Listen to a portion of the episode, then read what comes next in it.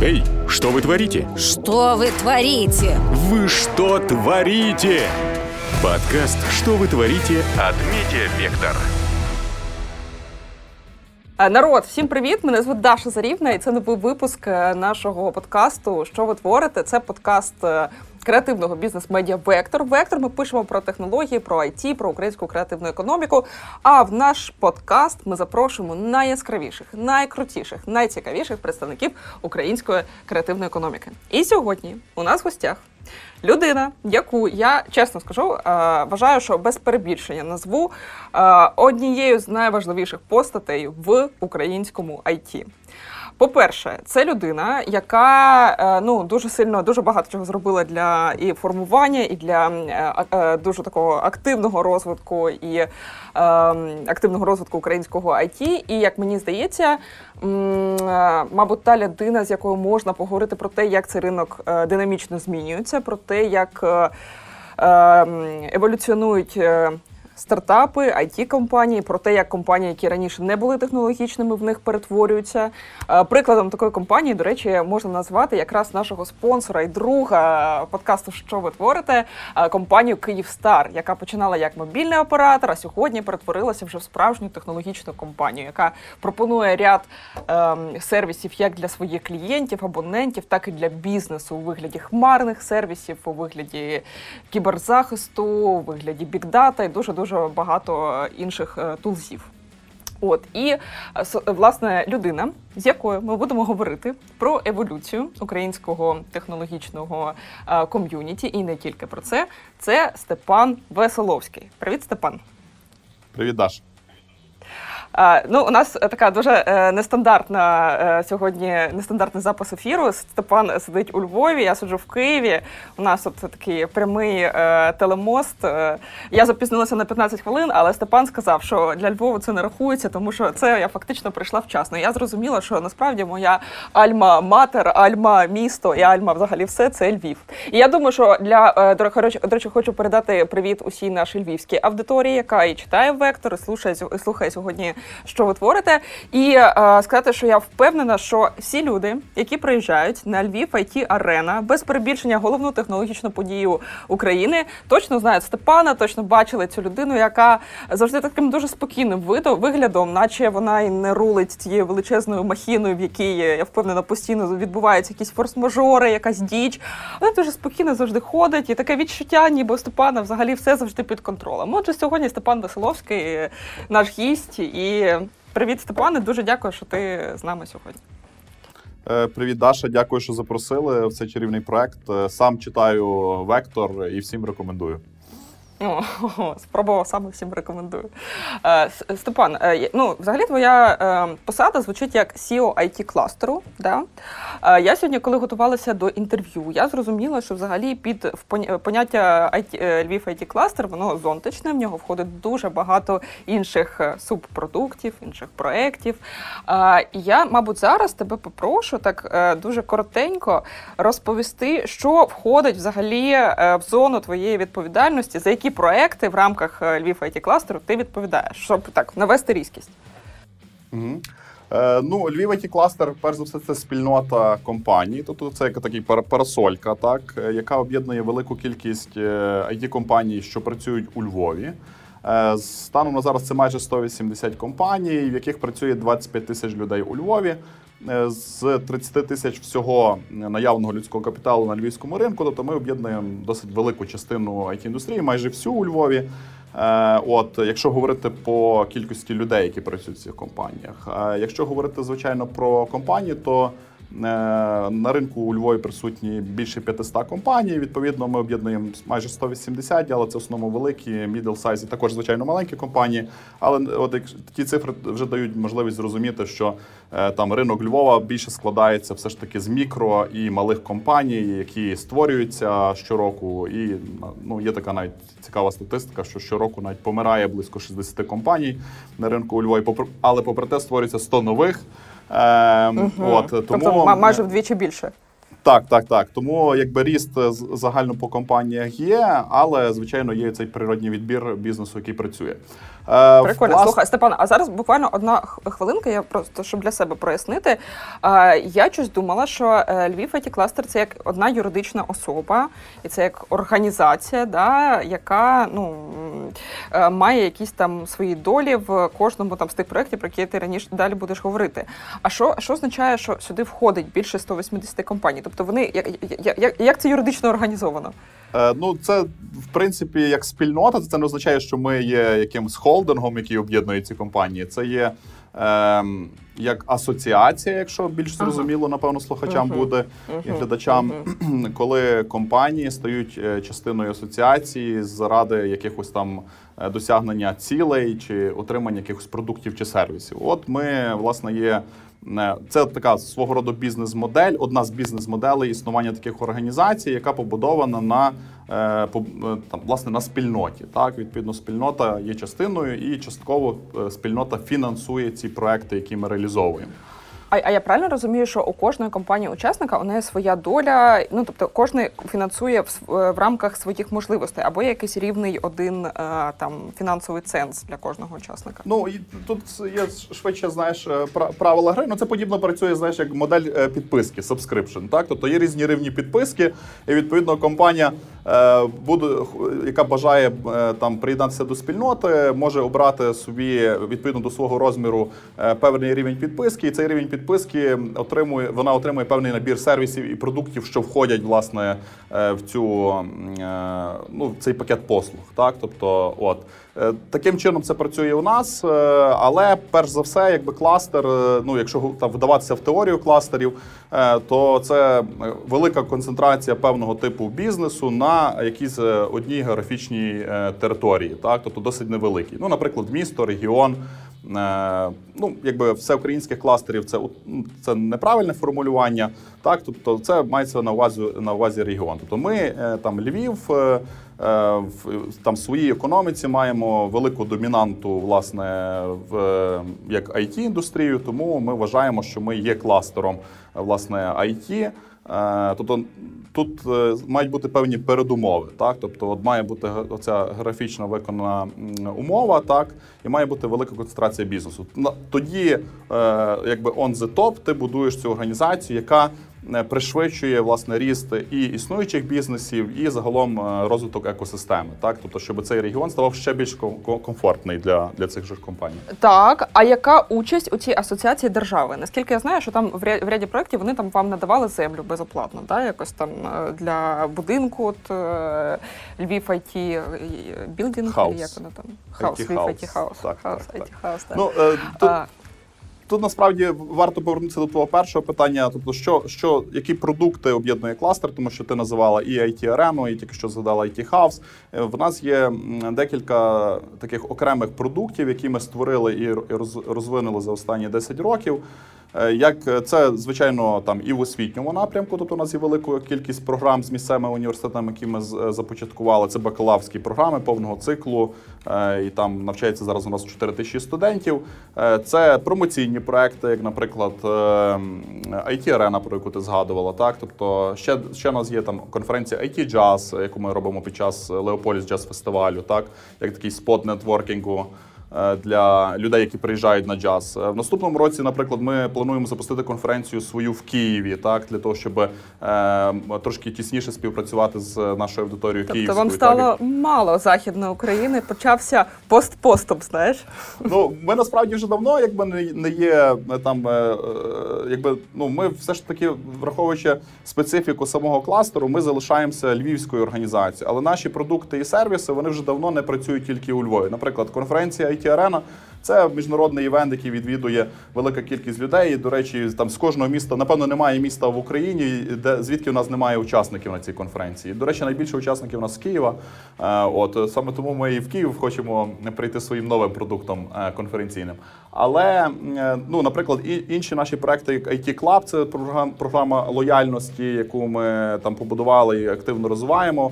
У нас е, працює в 11 містах українських. Так, тобто це не є тільки Львів. Так, тобто В нас 25 тисяч е, користувачів в Україні так, цієї програми лояльності. От е, і досить активно компанії е, в нас купляють цей сервіс як.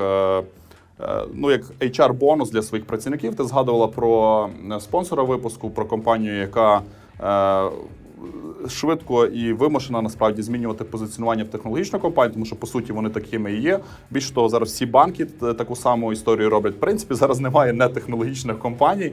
Е, От е, навіть е, Vector Media – це свого роду технологічна компанія, тому що ви маєте там якийсь е, сайт е, і активно його розвиваєте. Тобто У нас дуже свій. багато різних дешбордів, на яких ми дивимося, Власне. хто як читає, навіть е, там стать, вік, е, інтереси людини, яка читає наші статті. Да, Власне, правда. тобто ви дуже добре е, розумієте свою аудиторію, це дозволяє, вам зростати швидше, ніж порівняно з тими, хто цього не робить. Так?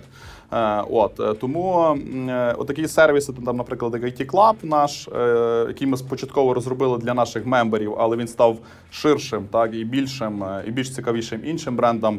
Е, Наприклад, навіть компанія Nestle у нас купляє цей сервіс, і зараз ще декілька українських е, ну, компаній, які присутні в Україні, е, купляють у нас їх це, це як сервіс. Так, от тому наші ми не просто якби місцева організація. Ми ну, верніше так, ми місцева організація, ми але ми володіємо продуктами, які ми створили, які працюють також в інших містах. І ми хочемо, щоб ці продукти розвивалися і не знаю по, по різних співпрацях. Тобто ми готові ділитися інколи навіть безкоштовно варіантами співпраці з іншими організаціями локальними, е, які можуть брати наші продукти і реалізовувати в своїх містах або на певних умовах. Так стосовно співпраці з державою, е, ну в нас Е, Зачекай, до держави зараз ще прийдемо. Давай, якщо структурувати, скільки, скільки всього без держави у нас не вийде сьогодні. Скільки всього продуктів зараз під брендом Львів IT Cluster? Е, я думаю, що десь, напевно, більше 30. Ну просто якщо є більш відомі і менш відомі. Ну давай ми а якщо їх, якщо їх згруп, згрупувати якимось чином, але такими великими групами, тому що ми вже так е, дещо, дещо розповіли, потім Ну, давай так, якщо в освіті, то у нас там є е, 17 е, бакалаврських програм, які є фактично кожен є окремим брендом, тому що це є Artificial Intelligence, IoT і так далі, так, Cyber Security програми і так далі. І так далі. Окей, це освітній продукти. напрям. Так, далі є у нас такий піар-маркетинг напрям, там є всі конференції, IT Arena, IT Jazz, е, IT Club, Loyalty програма, IT ID, до речі, наше видання також е, друковане, правда, так? Е, е, Що у нас там ще є? Е, Вже так швидко не згадаю. Ну, ну давай тоді на, на, далі наступний тип. і інфраструктура, Інфраструктура, там у нас є. IT House, IT Village е, і Innovation District IT Park. От це такі три основні бренди, які. І велику частину, фактично, ну не велику, тобто досить суттєву частину нашого доходу, нашої організації складає власне роялті, тобто від е, використання торгових марок, якими ми володіємо.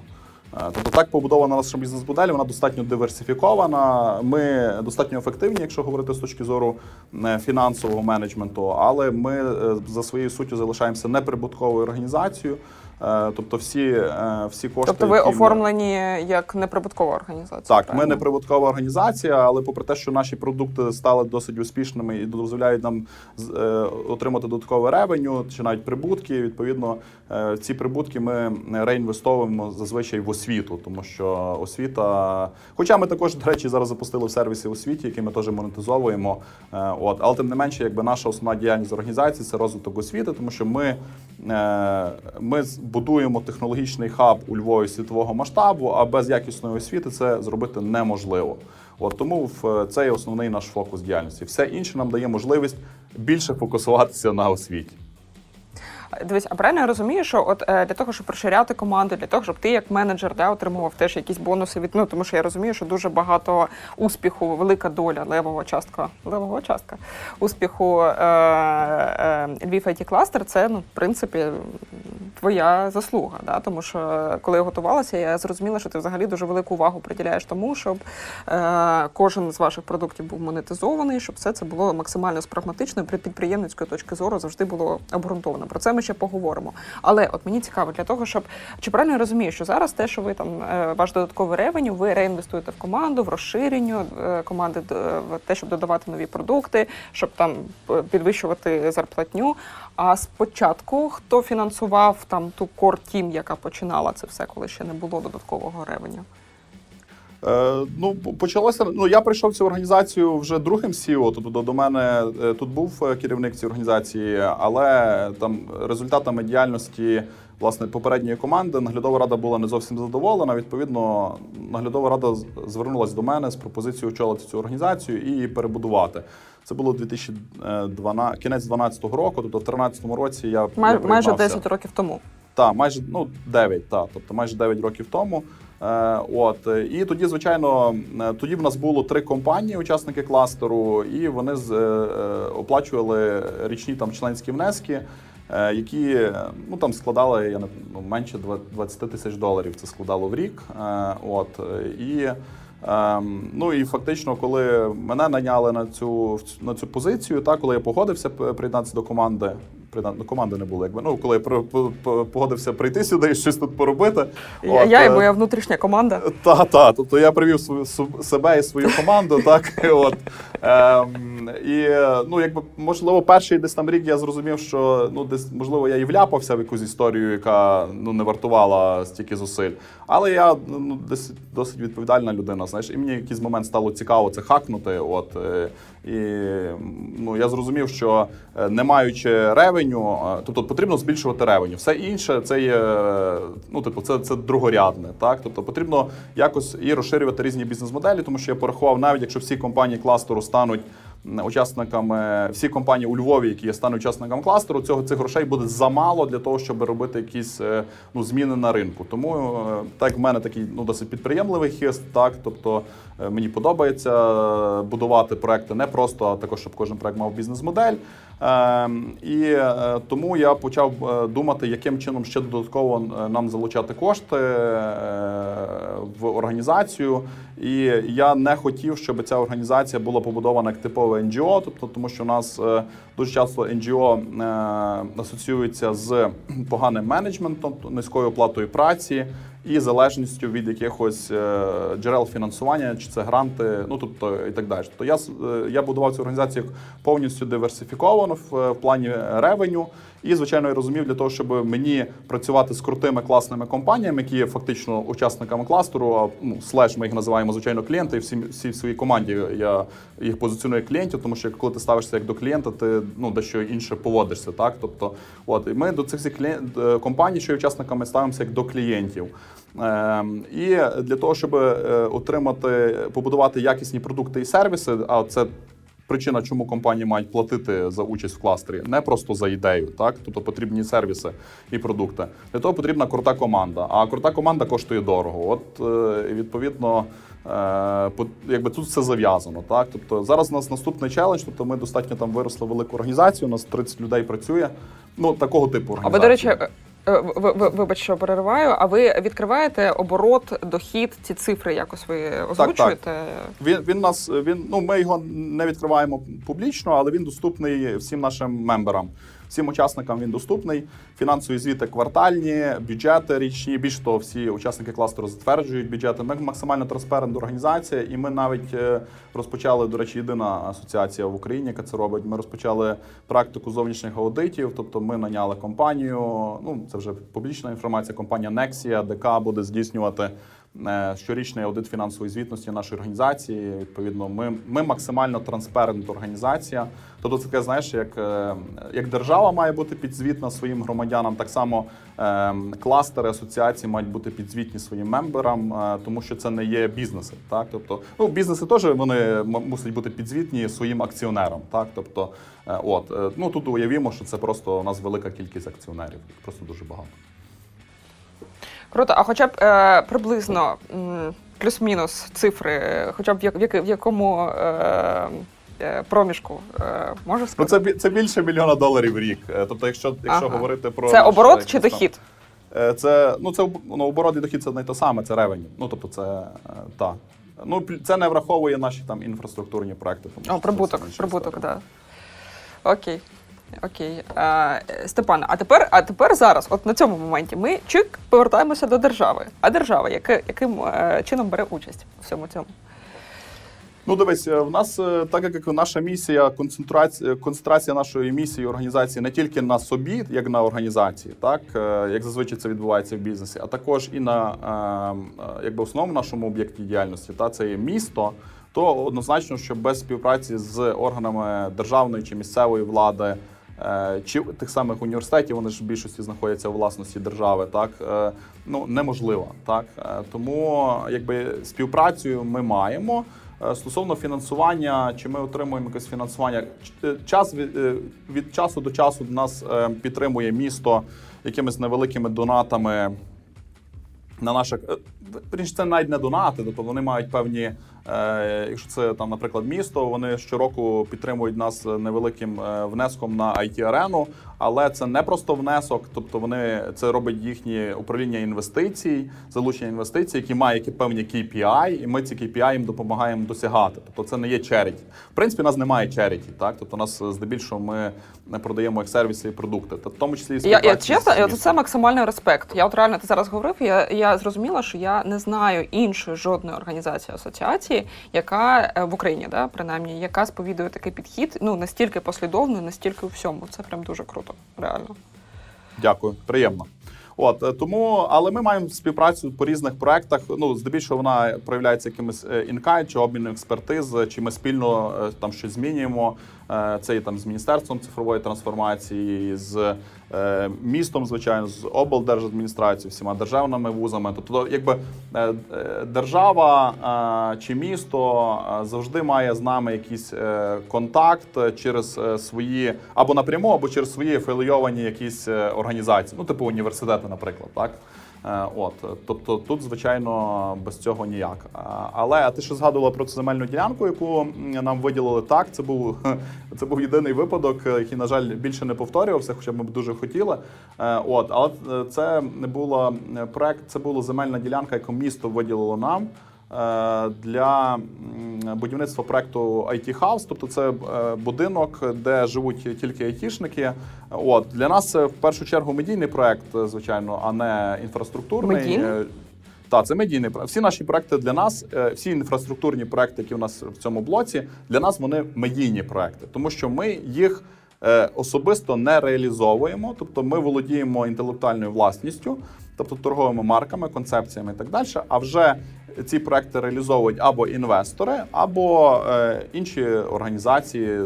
Досить, досить це часто навіть бувають NGO-шки інші. Так, тобто, наприклад, е, в випадку. IT House це була це був кооператив, який там кілька людей об'єдналося. е, Кілька 50 людей об'єдналося. От вони е, цей проект реалізовували. А, наша задача була це віднос. Це ну ми виконували роль девелопера фактично в цьому процесі. Тобто десь так. Тобто будівництвом ми не займаємося, але девелопмент це наша частина. Ем, Я вже забув, до чого я це все вів, цю довгу історію. А, до землі. Про От, державу. е, Да, ми говорили про державу з тобою. так, і відповідно місто виділило це була комунальна е, земельна ділянка, невеличка. Там власне вийшло побудувати будинок на 72 квартири. І е, попри те, що там наші дослідження показують, що більше 45, здається, відсотків е, людей, які працюють в it індустрії у Львові, винаймають житло, тобто вони не мають свого житла.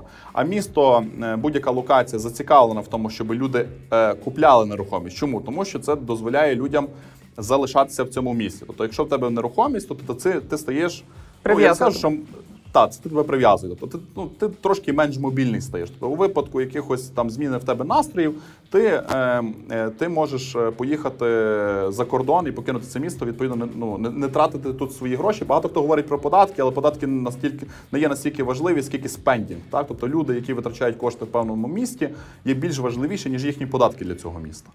От е, відповідно, е, для того місто зацікавлене в тому, щоб залучати людей, які працюють в it індустрії, тому що середній дохід тут вищий, щоб вони були львів'янами, щоб вони тут жили і витрачали свої доходи. Так, от е, це тим самим стимулює місцеву економіку. І е, а як цих людей залучити? Тобто, перше, дати їм можливість купити якісне житло. Е, зараз, слава Богу, на ринку девелопменту є багато різних пропозицій. Там, коли ми починали цей проект, ну тут був повний треш, дикий захід, тут будувалось все ну, такий совіт стайл. Ну тобто зовсім не відповідало знаєш, потребам сучасної людини. Я навіть не говорю про айтішника, бо айтішник це просто сучасна людина. Так е, от Е, тому ми наш проект зробили, достосували його до потреб айтішника, зробили певні дослідження і так далі. Е, а, е, і для нас це історія насправді про traction, так тобто про е, канал отримання ще додаткової кількості цього креативного класу інженерів, тобто представників IT галузі до Львова, тому що ну якби можна тільки двома способами збільшити кількість креативного класу в місті. Так? Перший це є освіта, звичайно, так тобто покращення освіти, запуск нових навчальних програм і так далі. Друге це є трудова міграція. От і ми були Ну, пільги. зацікавлені.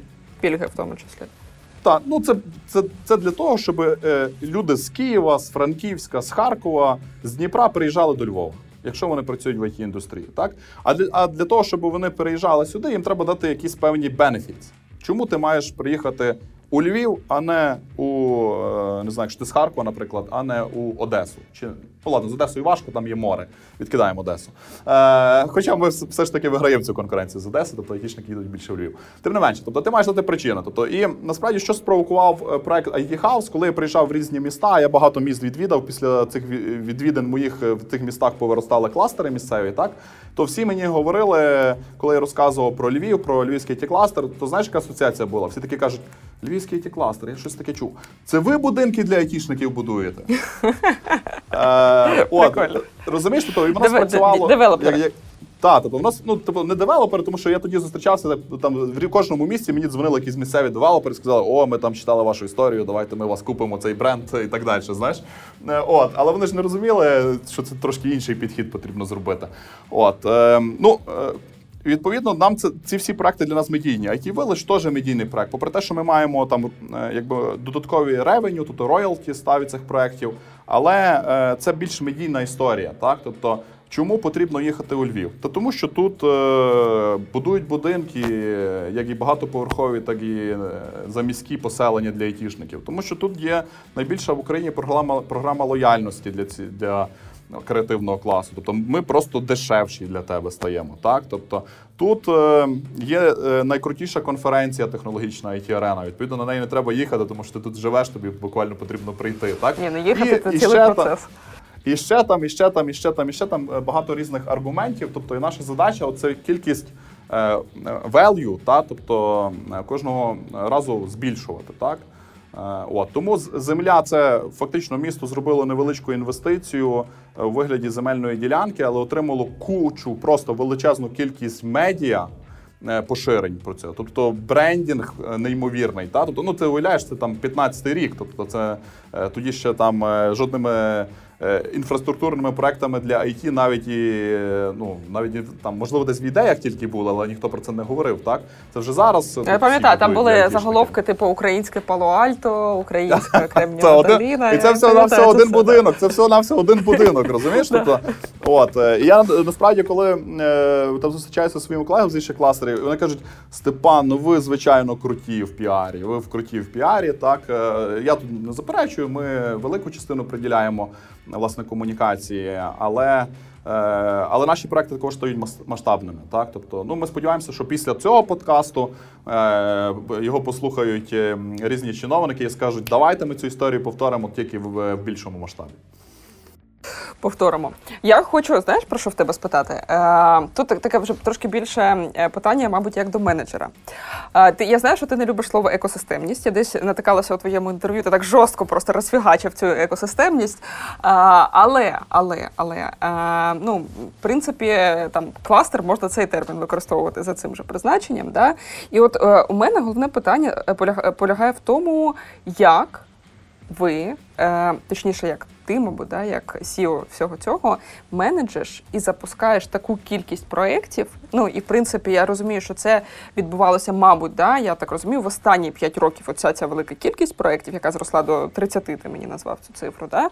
А, е, яким чином а, тобі вдається з одного боку саботувати принцип, де фокус там і результат? Да? Ну, тобто одночасно сидіти на багатьох стільцях і робити це ефективно. Який, е, який секрет?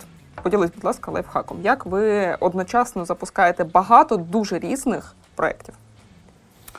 Е, Хороше питання, знаєш. Е, Стосовно, я тобі скажу, стосовно екосистеми, я е, та я не дуже люблю, коли його вживають в неправильному місті. Так, тобто ти правильно сказала, Львівський it кластер це фактично є екосистема, і це якби правильне застосування. А коли це просто слово ліплять до кожного, знаєш, непонятної речі, тому воно трошки його девальвує. Та я не хочу це Не слово знаю, було не знаю, що маєш на увазі. На увазі скажи екосистема, так ти сказав, я згадала. Та, та, та, та.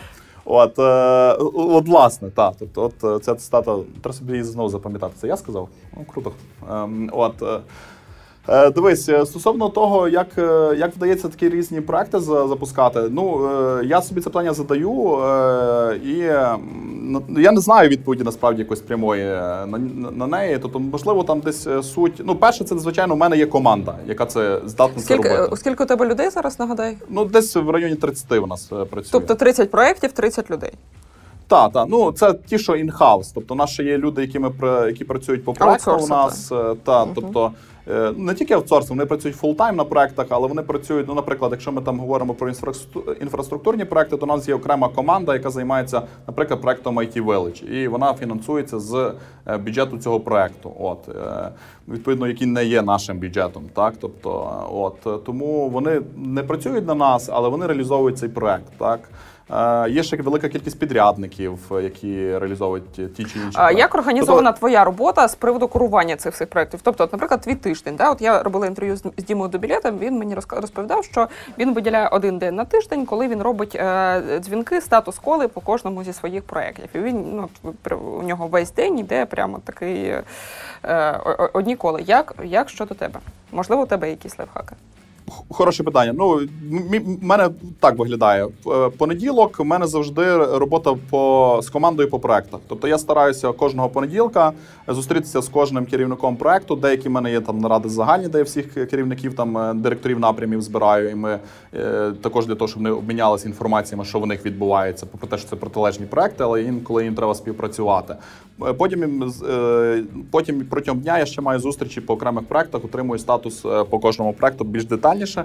І якщо є якісь проблеми, я в них заглиблююся і даю якісь рекомендації менеджерам, як ці проблеми можна вирішити. Якщо вони цього робити ну вирішити не можуть, тоді я собі це виділяю як планую час для того, щоб це питання допомогти вирішити. В наступні з вівторка по п'ятницю у мене здебільшого я собі призначаю кожен день. в мене має бути обід з новою людиною, якої я не знаю, тобто з новим потенційним клієнтом. Е, Тобто кожного дня, е, кожного дня з вівторка по п'ятницю я обідаю з кимось, кого я до цього не знав. Е, От це у мене таку практику я застосовую. Це ну, після книжки ніколи не обідаєте на? Ні, ні, ні. Це просто із-за того, що для того, щоб тобі е, зростати, тобі потрібно постійно продав, е, робити продажі. Так? Тобто я як е, роль SEO також завжди входить ну, якби продажі. От, е, і відповідно я розумію, що в мене велика кількість проєктів, і е, для того, щоб мені зосереджуватись, виділяти окремо час на продаж. Це просто я так поменеджив е, свій час. Та? Тобто всі люди обідають, це зручно. Та? Тобто, коли ти запрошуєш когось на обід, ти не крадеш його персональний час чи робочий час, бо всі люди обідають. Ти пропонуєш пообідати, е, і всім всі ніхто не, не як це ніхто не буде проти ще одного корисного контакту. От, от і все. Тобто, таким чином я роблю після того. е, Після того в мене е, ну до того і, і після обіду в мене е, по, якби робота по проектах, тобто з командами і, і так далі. Е, Ввечері мене завжди фоловапи по, по якихось зустрічах, е, тобто з ким я зустрівся і так далі, якісь клоузи і, і так далі. І е, дуже часто там в мене в передвечірній час це коли з тими, з ким я не можу зустрітися, наприклад, пообідати. Це ж такі більше робочі коли з клієнтами чи з партнерами, чи будь з ким іншим. От, е, ну і, і поміж тим, це якісь івенти, які ми організовуємо, чи на які мене запрошують, і відповідно я стараюся їх відвідувати, тому що це ще одна можливість поповнити нетворк. Е, Такі питання. От е, чо- е, власне минуле питання я тобі задавала з егоїстичних причин, тому що от ми, наприклад, там у векторі зараз запускаємо там цілий ряд нових продуктів. Да? І я розумію, що треба запускати просто зараз, тому що конкуренція, тому що хтось зараз це зробить. Е, І дуже часто стикаюся з фразою Даша, ти занадто поспішаєш, давай це зро- е, нормально підготуємося, давай е, зробимо все правильно і давайте запустимо там через три місяці. Який вибір Степана Веселовського як менеджера? Як ти вчиняєш в такому випадку? От коли ти відчуваєш, розумієш, що це треба запускати там якнайшвидше, а там команда тобі каже, ні, треба, давай зробимо це через три місяці. Ти краще добре підготуєшся і випустиш продукт, або ж ти випустиш і будеш його дотачувати в процесі. Е, Це залежить від обставин. Е, Наприклад, е, якщо я бачу, що ну тобто ми втратимо час і якусь можливо конкурентну перевагу, якщо ми вийдемо пізніше, то бувало ми навіть застосовуємо такий принцип fake it until you make it. Е, Тобто ти починаєш про це говорити, що ти це все вже зробив, а перед а в процесі цього ти це робиш, е, поки відбувається комунікація, для того, щоб виграти Ага, час. тобто кажеш, але, а- а- але робиш пізніше. Так, так. Прикольно, ну не те, що пізніше робиш в цей саме в цей час. Е, Тобто, от. Другий принцип це більш такий складніший проект, де можливі де фінансові ризики є можливі. Ми все ж таки маємо окремий напрям діяльності це дослідження. Ми ду- дуже добрі в дослідженнях, і відповідно ми стараємося, якщо це йде мова про інвестицію якихось там тої чи іншої, ну якоїсь більшої суми, то ми стараємося зробити дослідження е, нашої там цільової аудиторії, зрозуміти, ну якби зрозуміти всі ризики, і тоді ми йдемо в, е, в проект. Ну, наприклад, там у нас зараз е, досить велика кількість нових проектів запуску, про які ми не говоримо, тому що ми е, ну, е, робимо homework. Так? Тобто, якщо ми просто вийдемо е, з е, в- паблік і скажемо, що ми цей проект робимо, а потім у нас стануться якісь ну, труднощі, то ми ну, якби втратимо довіру, так? тому що у нас буде якийсь трек-рекорд гірший. От, тому так, якщо це більші проекти, ми детально досліджуємо, тобто ми такі ну, досить ну, занудні в тому плані. Да, ви дуже дата-дрівен підхід є. Я от хотіла про це поговорити. Я знаю, що в принципі е, у вас, е, коли ви розробляли стратегію, не- ви, коли розроблялася стратегія контур- конкурентно-спроможності міста, міста Львова, да, були навіть е, була запрошена агенція Майкла Портера, да, який є викладачем, професором, він здається, Гарвардської школи бізнесу, ідеолог кластерної економіки, економічної конкуренції і здається, декан е, кафедри бізнес-адміністрування. Да? Е, і е, я знаю, що його компанія прям робила це дослідження, в основі якого був висновок про те, що на найближчі роки основним пріоритетом з точки зору от, посилення бренда Львова да, і збільшення кількості туристів і людей, да, які відвідуватимуть, мають стати ні, IT і. Ну, от власне, от вся ця ідея про IT, про it кластер вона була е, власне під час цього дослідження. Вона була тоді е, ну не придумана, а знайдена. Да? От і я знаю, що потім те ж саме, що ви зробили з проектом IT Park. Ви теж там знову ж таки використовували такі серйозні дослідження для того, щоб цей проект запустити.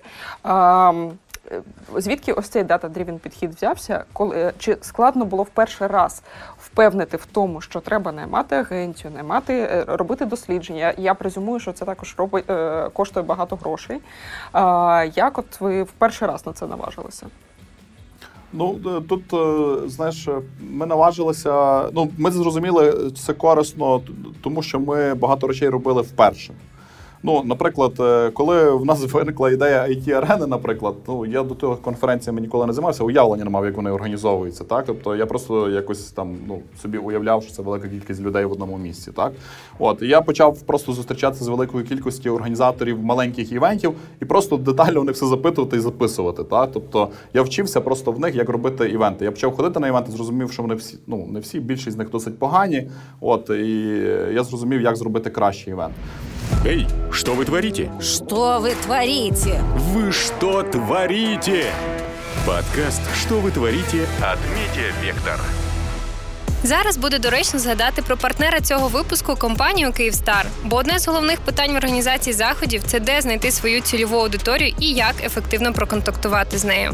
Особливо, якщо треба, щоб гості приїздили з різних міст України. Сьогодні це зробити легко. Потрібно лише використовувати можливості, які пропонує бізнесу Київстар. Якщо завдяки бікдата інструментам скласти портрет потенційних клієнтів, визначити їх основні характеристики, користуючись геоаналітикою, знайти їх розташування по всій Україні та надіслати інформацію про захід, таргетованою смс чи месенджер розсилкою, то ви охопите саме тих, хто дійсно зацікавиться та приїде. Так само і з іншими продуктами та послугами. Спершу формуємо портрет клієнта, потім знаходимо, де такі люди є по Україні, та надсилаємо їм пропозицію. Бігдата сьогодні допомагає розвивати бізнес та легко знаходити своїх клієнтів. Варто лише не боятися спробувати нові підходи, звернутися до експертів з Київстар і переконатися на власному досвіді.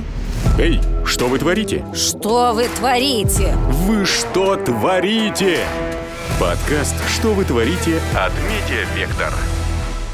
Якщо в е, по проекту Innovation District IT Park, це довга історія. Тобто, бо е, насправді е, це для нас було в новинку. Ну, ми девелоперські проекти такі великі ніколи не робили. Ми розуміли, що ми цей проект на власне на На сарафанному радіо і на зустрічі з е, людьми, які це вже е, робили, ви це не витягнете. І ви зрозуміли, зрозуміли ну, що з іншої, тут дивись, одна, одна сторона це коли ти будуєш е, якби е, житло, то ти розумієш, тому що ти сам є споживачем цього, тобто ти якось е, розумієш цей ринок, е, плюс розумієш е, специфіку там людей, які працюють в індустрії.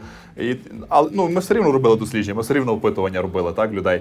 От, е, але це, це, ну, це нове. А інша справа це коли тобі треба залучити 200 мільйонів доларів інвестицій, і е, коли ти сідаєш е, е, говорити з професійними інвесторами, ти маєш говорити їхньою мовою. Так? Тобто ти повинен розуміти ківорди, а щоб розуміти ківорди, тобі потрібно мати якісь прочитати велику кількість інформації, бажано дотично до саме до цього проекту. Тому саме дослідження, яке нам там кушмани зробили, воно ну стало фактично основою того, що ми зрозуміли, що ми можемо з цим документом, прочитавши вивчити, вивчили основні ківорди, йти з, з інституційними інвесторами, говорити, як би це для нас не був перший проект, знаєш, виглядати.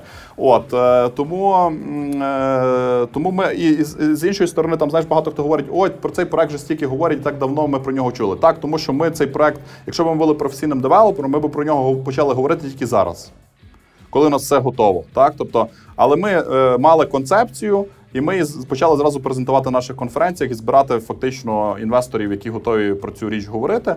От і тому цей процес виглядає таким величезним і довгим. Так, але якщо взяти будь-який девелоперський проект, до того він стає публічним, він ну реально там роками е, розробляється. Є великі команди, які над цим працюють. Тобто, єдине, що в нас стало це з першого дня. От е, тому ми зрозуміли після того, коли там перший інвестор приєднався до проекту, та й ми підписали там документи, перші якийсь бандінг. То ми зрозуміли, блін, цей е, ну data-driven підхід, тобто коли ми досконало все вивчаємо перед тим, він працює, тобто він дозволяє нам виглядати фаховіше. Та це, що насправді бракує дуже часто представникам е, органам державної влади. Тобто вони дуже часто поверхнево в цьому розбираються. Тобто вони go deep – це дуже велика рідкість, так і е, можливо, через те, що там якби велика кількість інформації, немає часу. Це все. Ну я не вникав, тому що я не був ніколи там е, чиновником Там є своя рівня. специфіка, да. Так, але я але, але є, я підозрюю, що є певна специфіка, але потрібно якось перебудовувати цю державну службу, підхід до неї, щоб максимально йти go deep е, і максимально говорити з людьми. Там, якщо ти робиш якийсь проект, ти маєш в ньому добре розбиратися. От Ти знаєш, е, знаєш, я дивлюся на кейс Мінцифри, і я щось все більше схиляюся до думки, що е, перебудувати, ну принаймні швидко, да, це майже неможливо. Чому вийшло, наприклад, у Мінцифру? У них реально те, що ти кажеш, от певною мірою можна екстраполювати до них і казати, що це от е, це державна служба, яка виглядає по-інакшому, так як державна служба має виглядати там у 2021 році. Тому що вони створювали це все з нуля. Розумієш, їм не доводилося Так. ось цей авгієві конюшні вичищати, тому що там система вона чинить такий шалений опір, що е, ну тут. Тут одним словом, тут це, це тема, це тема іншої розмови. Ну, От, але да, я, я згодна з тобою абсолютно. Да. Так, тому ну якби напевно Мінцифра це хороший приклад хорошого початку. Тобто там ще в принципі є багато Да, чого да, потрібно зробити, так? Але це good start. От е, тому е, ну цей знаєш підхід, е, якби ну якби. Щоб тебе серйозно сприймали, ти повинен е, якби серйозно виглядати і серйозно говорити, так? Тобто не говорити дурниць, тобто не давати якогось білого шуму. Знаєш, тобто, от е, тому ну десь так у нас от ми зрозуміли, що цей підхід працює. і Зараз ми застосовуємо до всіх проєктів, де нам треба потратити там ну якась критичну суму. Тобто дослідження, дослідження, дослідження. Але це потім дешевше в маркетингу виходить, розумієш? Тобто, ти коли е, це зробиш на на першочерговому етапі, тобі дешевше потім коштує це продати. А, дослідження е, ви е, краще замовляли би у іноземних компаній або в Україні теж роблять хороші дослідження, хорошу аналітику. Україна чи світ? Якщо ми говоримо про it аналітику її найкраще замовляти в нас. Тобто ми робимо її найкраще. Цей Е, Хвилинка, хвилинка нативної реклами від Степана Весловського. Ну, ми нон-профіт організація. Ми нон-про- ми нон-профіт організація. Тобто, ну, якби ми це все для добра робимо. От. Е, стосовно досліджень, наприклад, там ну краще робити їх е, е, профільні треба в профільних організацій замовляти. Ну ми ж не замовили, наприклад, дослідження концепції там it парку в якоїсь там е, організації, яка займається політичними дослідженнями. Ну тобто вони добрі в політичних дослідженнях. Але є там Кушман, на той час вони DTZ назвались, так. Е, відповідно, вони робили круто ці дослідження, і вони класно це зробили. То ми супер задоволені. Та наскільки це професійно виглядало, так от ми б краще, ми на- навіть зараз, враховуючи наш досвід, ми напевно краще цю роботу не зробили за них. От натомість, що стосується досліджень ринку IT, ми тут цю експертизу побудували всередині в себе. У нас є окремий продукт, який називається IT Research. Така е, дослідницька платформа. Ще одне слово, яке не дуже люблю, але тим не менше я краще не знайду, як його описати. Тобто ми робимо дослідження у Львові, і зараз ми цей рік також з Франківськом зробили дослідження ринку IT. Тобто ніхто ніколи цього не робив, і навіть е, самі компанії в е, Івано-Франківську не знали, скільки в них айтішників. Ну ми от їх порахували в грудні, в кінці грудня опублікуємо ці дані. От обов'язково ексклюзивно поділимося з е, вектором. Також Так, ексклюзивно, ви з, з, усі- я ж знаю вас. Ви з усіма поділитесь ексклюзивно, будуть Ні, рясніти. ну ми там дамо вам якийсь час, щоб ви там перші вийшли з цим. Е, Давай, от, давай, давай. Я Е, таке люблю. Відповід... Та, відповідно, е, в нас і ми маємо велику ціль і велику амбіцію зробити цей, цей проект розширити на всю Україну, тому що в нас є велика проблема з даними. Е, І тут насправді дуже добре. Ну, ми очікуємо, що такі проекти, там всеукраїнські дослідження, які ми починаємо, е, які ми будемо, ну ми розвиваємо і сподіваємося, можливо, вже в наступному році ми його зробимо. Тут е, і підтримка там держави, в тому числі і Мінцифри, і всіх органів влади буде потрібна, тому що це е, фактично це такий буде основний дашборд. На основ... ну, це, це такий, знаєш, от зараз запускається багато ініціатив підтримки бізнесу, в тому числі IT. Але ніхто і, і, і всі ставлять якісь KPI. Але розумієш, ці KPI, вони не мають відправної точки. Тобто хтось е, сказав там, от добре би було 400 тисяч е, там до якогось е, числа 400 тисяч людей в індустрії я маю на увазі. А чому 400? Ну тобто, а можливо 500, а можливо 600, а можливо е, реалістичний гол 300. Ну, тобто, хто це рахував, так? Тобто, а проблема в тому, що немає якісних репрезентативних досліджень, які тобі справді показують е, ситуацію на ринку. Тобто, ми по Львову досконало знаємо, тому що ми 6 років поспіль це робимо. Зараз почали це робити Франківську. Е, і відповідно у нас будуть нові. Тобто, у нас будуть як і регіональні дослідження, міські дослідження, так і так і загальнонаціональні дослідження. Це дорого. Так, а що ти, ти почав говорити про дашборд, там, де е, знадобиться допомога держави? Тут трошки зак- закінчи думку, тому що я не Я, зрозуміла. я що, маю на увазі, що, що дашборд для того, щоб ну, типу, це не якийсь динамічний, ну, щоб дашборд був динамічний, його потрібно ці дослідження потрібно повторювати ну, хоча б раз в два роки. Ну, загально все українське. Тобто ви правильно я розумію, що ви своє оце, оце е, всеукраїнське галузеве дослідження, це те, про що ти кажеш, да? де потрібна Так, допомога так, так. Це, власне, будуть ці- зробити. Так, так, так. Це власне будуть. Ну, ми спілкуємо. Ну, якби в нас е, там е, така підготовка йде досить активно. Тобто ми ще про це, до речі, не говорили ніде публічно. Це перше насправді, місце, де я згадую про це публічно. От, але ми маємо великий твердий намір розширити нашу е, наш досвід проведення досліджень, які ми маємо там. Ми мали на, на рівні міста. Зараз ми маємо на рівні регіону. Е, Тому що ми вже ми включили Івано-Франківськ власне в цю мережу, і е, ми рухаємося до того, щоб ми зробили всі 24 області України. Ми зробили, ми робили такі дослідження, і ми детально знали, скільки в якому місті, скільки компаній, скільки айтішників, які який економічний ефект е, від е, цієї е, від it галузі в окремому місті. Ну, наприклад, у Львові ми знаємо, що це більше мільярда, там 1,2 мільярда, майже 1,3 мільярда це було в 2019 році, так? Економічний ефект. Та доларів, та тобто це, це не податки, це, це просто ці гроші, які люди тратять. Так? А скільки там, в, наприклад, в Києві? Ніхто не рахував, так? А яка частка IT, наприклад, в, е, в складі ВРП е, валового регіонального продукту, наприклад, Києва, Київської області? Теж ніхто не рахував. Та? Тобто, наприклад, ми у Львові знаємо, що це 20%. Тобто 20% ВРП е, Львівської області це IT. Круто. Тобто ми розуміємо, що 20% економіки це ми. Так, і, е, і, і якби зрозуміло, що він там залишається останні там три роки там на рівні там от 20-21%. От, е, попри те, що все, якби інші індустрії теж ростуть. е, От. А економічний ефект е, 1,3 мільярда. Ну це крута цифра. Так? Тобто, Е, Це, це крутіше, ніж податки, тому що нас всі рахують, е, е, нас дуже часто е, публікується там інформація, там 10 найбільших платників податків в Україні. Так? Тобто це добре, але найбільшими платниками податків в Україні є все ж таки ну, люди, ми, ми з тобою, всі. Хто там створює якусь цінність, за це отримує якийсь дохід, і де цей дохід витрачає на різні там товари, послуги і так далі. Живучи, тобто ти в Києві, я у Львові. От е, і ми от творимо ці, ці економіки, це економічний ефект, так, місцевий економічний ефект. От е, тому е, от, ці цифри, якби треба мати якби, якби початковий статус, от провести дослідження, зрозуміти, де ми є зараз, і тоді та, і тоді постійно їх проводити для того, щоб розуміти, а який реалістичний у нас ріст. Ну ж не можна собі поставити ціль, яку ти не досягнеш, тому що ціль недосяжні цілі демотивують. Так, от тому цілі мають бути досяжними, реалістичними. Е, Я, до речі, знаєш, тут одразу у мене од- одразу у мене питання. Ти одного разу казав, що е, мрієш перетворити Львів на е, європейський технологічний хаб. А, як, е, як тут ти ви- вимірюєш свою ефективність, яке є ранжування е, KPI, який є, яким є таймлайн в проєктах? Ну, тут, е, Коли, коли, коли ти зрозумієш, коли ти зрозумієш, що ви succeed досягли мети? От я тобі скажу, коли я зрозумію. Е, це довга історія, та? Е, але це, це стане зрозуміло тоді, коли, наприклад, е, ти там спілку десь поїдеш, наприклад, в будь-яке європейське місто, наприклад, Берлін, чи Амстердам, там, ну, вибери будь-яке, яке тобі подобається, і там має якийсь стосунок до IT, і ти спитаєш, і тебе буде якась розмова там про технологічні хаби, чи, і, і ви почнете їх обговорювати, і там, не знаю, хтось тебе запитає. Даша, а які там технологічні хаби європейські найкраще ти знаєш? Ну і ти скажеш, напевно, Берлін, Амстердам назвеш, Лісабон дуже активно туди йде, йде з, е, тримаючи веб-саміт в себе і не відпускаючи. Так?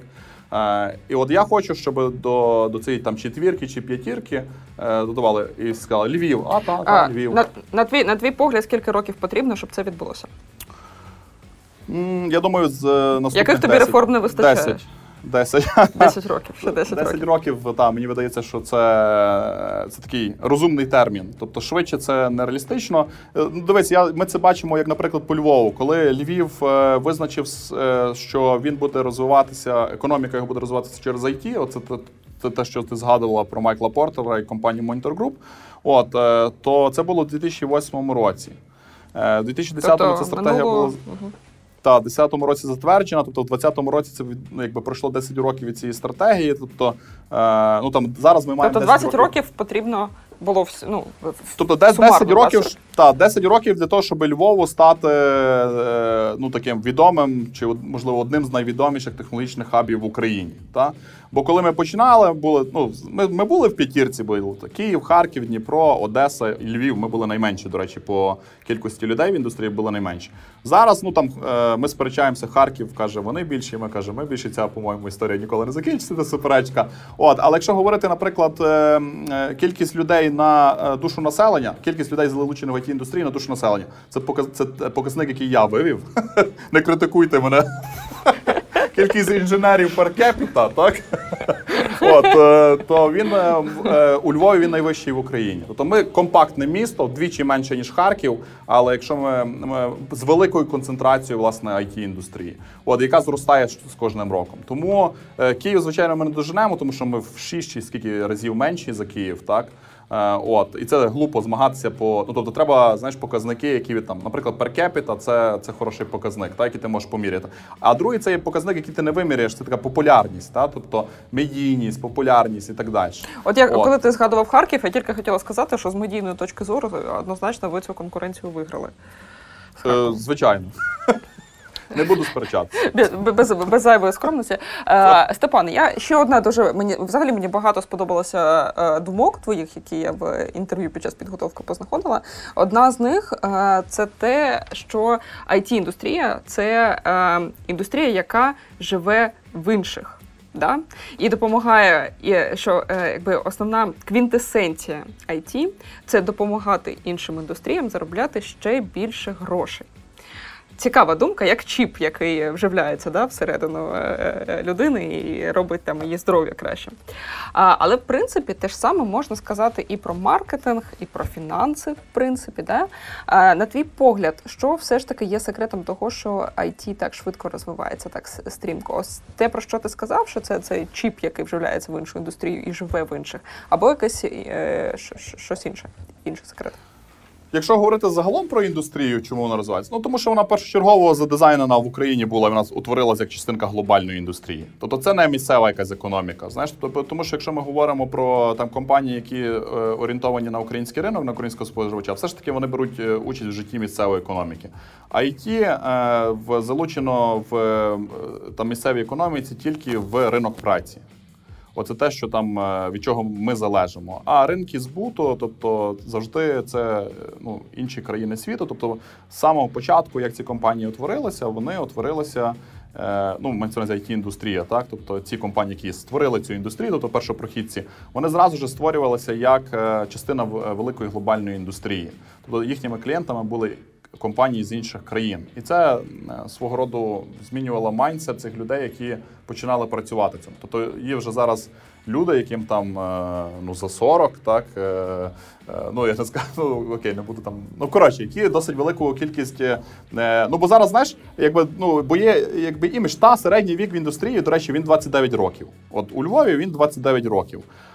Він з кожним роком, звичайно, якби йде старіння it нації. Та тобто, ну, але це не тому, що ми старіємо, це тому, що е, якби ми довго працюємо в цій індустрії, і вже мені вже теж за 30, так от е, тому появляються такі старожили, які але ми всі починали. Ну коли ми прийшли в цю індустрію, ми вже працювали в іншій. Ну я до цього не працював е, в ну, Ти ж працював взагалі в державному секторі, так? Так, я працював в міс- міській в міській комунальній установі інституті міста. Ми займалися дослідженнями і, і, і тому, в тому числі стратегіями. От е, і відповідно. е, Коли я сюди потрапив, це трошки інший майндсет. Тобто мені потрібно було змінюватися, тому що ну воно все по-іншому. Так зараз Ну, вже такої різниці розумію, немає. Угу. Наскільки я розумію, тобі вдалося змінитися достатньо швидко, і тут у мене випливає наступне запитання. Скажи, будь ласка, звідки взагалі ти ну мені здається, для того, щоб е, працювати в такій царині, в якій працюєш ти, тобто комбінувати і розуміння е, державницького ну, як працює держава, да, дивитися на якісь нові прогресивні там е, речі в державному управлінні, е, європейський опит, досвід. Да? Для, при цьому бути однією ногою в державі, однією ногою в ІТ. При, цьому також, принципі, ну, достатньо активно займатися медійною там комунікаційною складовою. Як ти працюєш з самоосвітою? Да? Звідки ти? Е, Де, де, де ти знаходиш ідеї, де ти знаходиш знання, чи е, десь ти можливо зараз навчаєшся за ці 10 років. Взагалі поділися своїми лайфхаками про те, як менеджеру ось так постійно е, рости, постійно продукувати ідеї для нових проєктів, фреймворки для нових проєктів. Як ось це відбувається? Тому що цікаво насправді на тебе дивитися, от у розрізі цих 10 років. Що ну ти дійсно бачиш великий, е, велике зростання особистості професіонала, і от цікаво, що окрім індустрії, яка звичайно сама тебе підштовхує, да, що ще ти робиш для того, щоб от е, постійно знаходитися в цайтгайсті, в відчувати ось цей дух часу і відповідати на його виклики.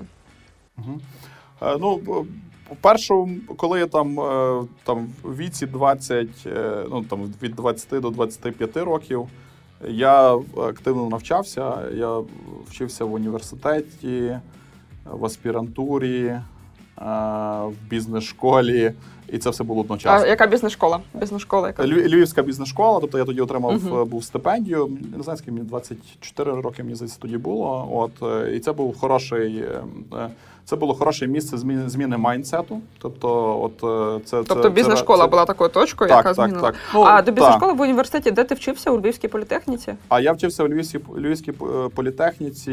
Я закінчував спочатку гуманітарний факультет, а пізніше, в якийсь момент, е, я вирішив, що. е, А тоді стало вже IT досить популярним. І я такий, о Боже, що я буду з цим міжнаром всім робити. І дипломатію ці і так далі. Е, я вирішив, що я хочу стати інженером, і, е, але вже було запізно. Ну, я не хотів ще раз на бакалаврат йти. Тоді ж не було цих е, шкіл, за які там тебе за ніч роблять з тебе Java девелопера. Так? От, е, відповідно, тоді було складніше на ринку. Е, тоді треба було три в університет вчитися. Я не, не захотів ще раз, ще раз проходити. Я подумав, а чому б не піти в аспірантуру і там е, стати інженером. От. І я поступив в політехніку на інформаційні технології, власне, на програму PhD на стаціонар. Я не завершив е, навчання. Мене я знаходжуся в творчій, в творчій відпустці вже декілька років. Е, Колись планую повернутися, е, а все сталося тому, що я отримав стипендію в бізнес-школі, і я почався навчання в бізнес-школі почалось паралель з аспірантурою. І також.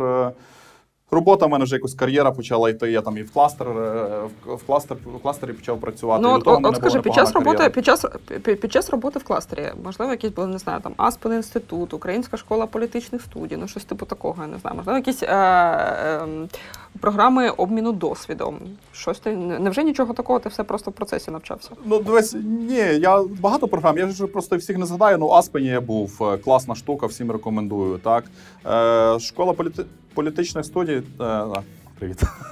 Е, от е, політичних студій ні, тому що я ніколи себе не бачив політиком і поки що не бачу. Так, тобто, все, що стосується якихось політичних тренінгів, я ніко- жодного не проходив. Але бувало, я їз- я їздив на різні такі е, тренінги, які мені були цікаві. Зараз їх не згадаю, їх було дуже багато. І я навіть слухай, я навіть вчився, я навіть їздив на курс польської мови.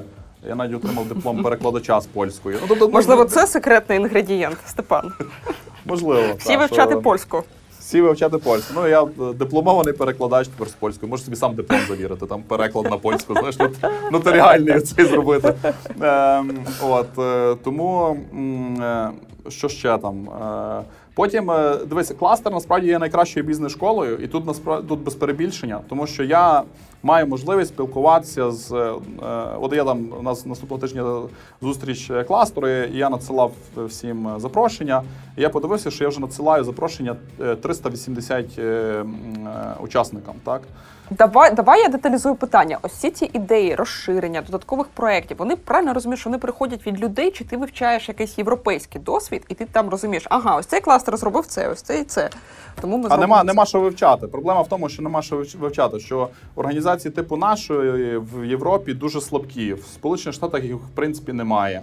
Е, от, е, якби, ну, вони всі там залежні від якогось одного е, джерела, джерела фінансування. Вони є не є незалежними. Тобто нема з чого моделі брати. Тобто я оцю Тобто моделі... всі, всі ці ідеї приходять від людей, або ти сам в процесі при, приходиш до них. Правильно? Так, ну, ну дивись, я із-за того, що я маю можливість спілкуватися з сотнями класних власників, топ-менеджерів е, крутих компаній. Е, і роблю це регулярно і постійно. Я ж тобі казав, що я кожен Під час обіду. тиждень. Так. Все, Е, два секрети Степана Веселовського: польська мова і обіди. Так, так, так, так. Е, От, е, відповідно, я маю можливість спілкуватися з великою кількістю ідей, пічити їм кожного дня я можу щось пічити і отримати фідбек. Це ж прекрасно, розумієш? Тому Прикольно, це, та, тому мені якби зараз я не відчуваю жодної потреби, що мені треба кудись йти е, повчитися чи ще на якусь програму е, в бізнес-школі, наприклад. Хоча не відкидаю в майбутньому, е, коли мені е, потрібно буде мій досвід систематизувати. Тобто прийде якийсь час, коли е, досвід знання треба систематизувати, щоб мати можливість передавати їх іншим. Тобто, ну грубо кажучи, навчати інших. Я в е, там в майбутньому хочу ну викладати, так? хочу навчати людей, е, передавати свій досвід якимось чином. А для того, щоб його передавати, треба систематизувати. Треба систематизувати. До речі, я теж в одному з інтерв'ю казав про те, що ти е, відчуваєш себе підприємцем і за духом, і, в- і в принципі у тебе є вже якісь свої окремі проекти, side, pet, pet проекти окремі від е, Львів IT Cluster, або ж можливо ти плануєш запустити щось. Ну, немає в мене в мене проекти всі в кластері, всі вони з бізнес-моделлю, всі вони з ризиками. Відповідно, я я такий інсайт-підприємець. Тобто я в межах своєї організації маю е, можливість запускати проекти. Але ж ти не маєш, але ж ти не маєш долю в цих проєктах, я правильно розумію? Е, Я, я ні, в мене є в мене моя система мотивації в цій організації. Мій контракт передбачає share. Тому відповідно в мене є пряма мотивація це робити. Тому якби я збудував цю організацію з трьох компаній, з одного працівника. Е, Всі ці бренди, які у нас є, всі побудовані там е, ну за не скажу, що я їх сам побудував, бо це неправильно. Тобто за моєю участю, чи з моєї ініціативи, чи під моїм лідерством. Е, Відповідно, і я отримую за це якби справедливу винагороду. Тому, е, скажімо там, е, якби мій Звучить як ідеальна та життєва гармонія. До речі, я сам здивувався, воно так і є. І мені, і мені я щаслива людина. Я тобі скажу так. Я щаслива людина, тому що е, для мене важливо. е, в мене був е, там період короткий між міською радою і там, які, коли я там ну, займався бізнесовими проектами.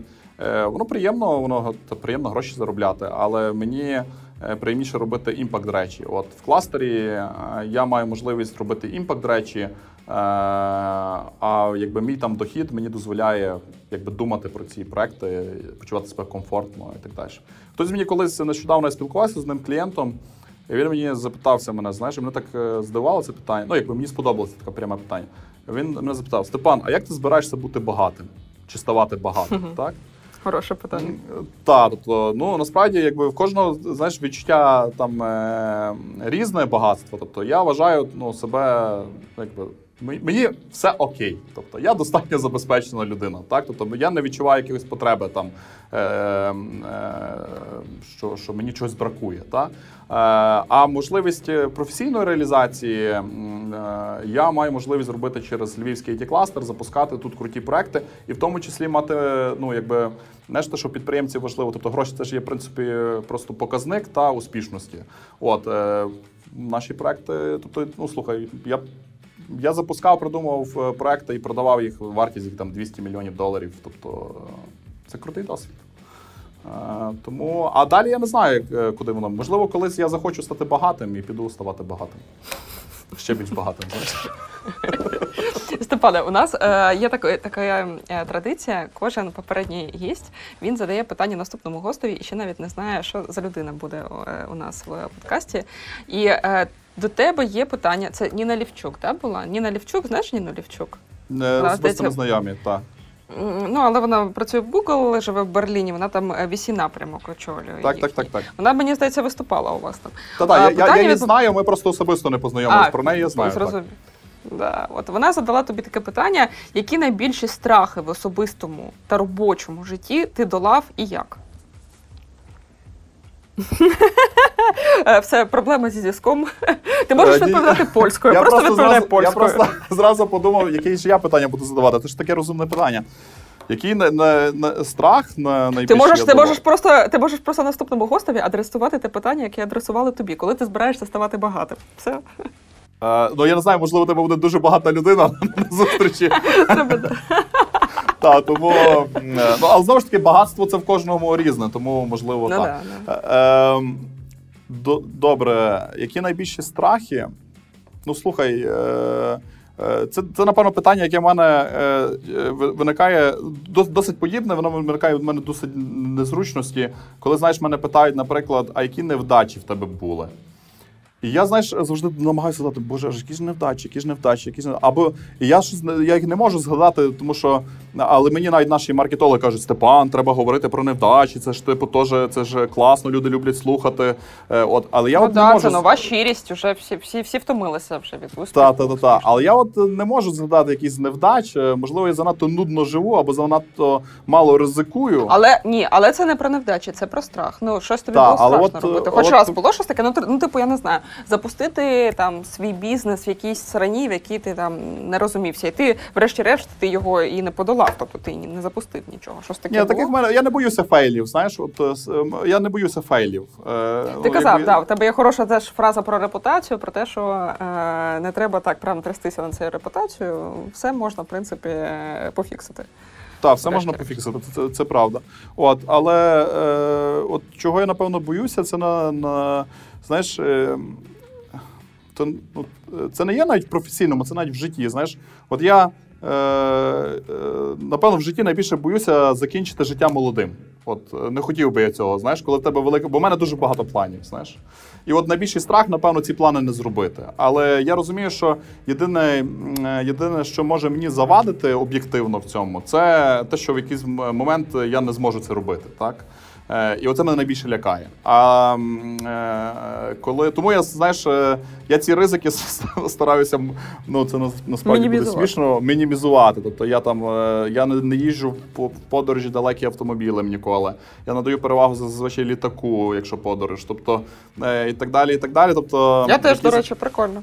Угу. так, я не, не займаюся жодними екстремальними видами спорту. Мені це не приносить задоволення. Колись в мене був період в житті. Єдине небезпечне, що я роблю, це я катаюсь на мотоциклі. Так, і це от е, єдине, що мене Це досить небезпечно, Степан. Це супер небезпечно. Ну, та, тобто, та, та, це дуже небезпечно. Це єдине, що я роблю, що десь конфліктує з тим е, моїм, але мені це дуже подобається. І е, я десь е, ну. І, ну, це напевно теж треба перестати робити, якщо я вже такий дуже поміркований, але, е, але це мені подобається. Та, тобто, Одне питання хочу задати про Львів IT Арена. Я знаю, що за весь час існування цього івенту, ну просто чому я хочу про нього спитати, він реально такий легендарний, да, і в принципі я думаю, що наша аудиторія, вона ну так дуже дуже теплі спогади у всіх завжди про цей е, івент. Е, скажи, будь ласка, е, як так ви ну яким чином ви досягли того, що навіть от у постковідний час, да, я знаю, що у вас навіть в цьому році е, був е, рекорд. Тобто е, раніше у вас там 4,5 тисячі людей відвідувало, а в цьому році більше 5,5 тисячі людей. І що найцікавіше, у вас е, лише одного разу, як ти розповідав, принаймні, був невеличкий мінус. Да? І то і те він виник там через форс-мажорні обставини. Е, от е, і- тут є якийсь е, секретний інгредієнт, Е, чи ну яким чином вам в принципі вдається? Тому що я знаю, що я сама просто робила конференцію, і я пам'ятаю, що ми так ну дуже з великим скрипом вийшли там дуже зовсім маленький плюс, але це був настільки маленький плюс. Яка який секрет Львів IT арени? Е, ну, напевно. Ну, я не знаю, це проект, розумієш, якщо б ми його системно робили в мінус, ми б його не робили. Ну, такий в ньому сенс. Е, значить, ми, робимо щось не так. Е, е, в, е, ну, якби, івент великий, популярний, він має досить такий органічний приріст, е, приємний, який, він має велику ло- лояльну аудиторію. У нас на, на прибуках завжди, на early bird ми ну, велику кількість квитків е, викупляє наша лояльна аудиторія. Так? Ем, Плюс ми маємо дуже класну вибудовану мережу партнерів, з якими ми співпрацюємо роками. Там вже ну, є, є ті, напевно, з якими ми може і 8 років співпрацюємо.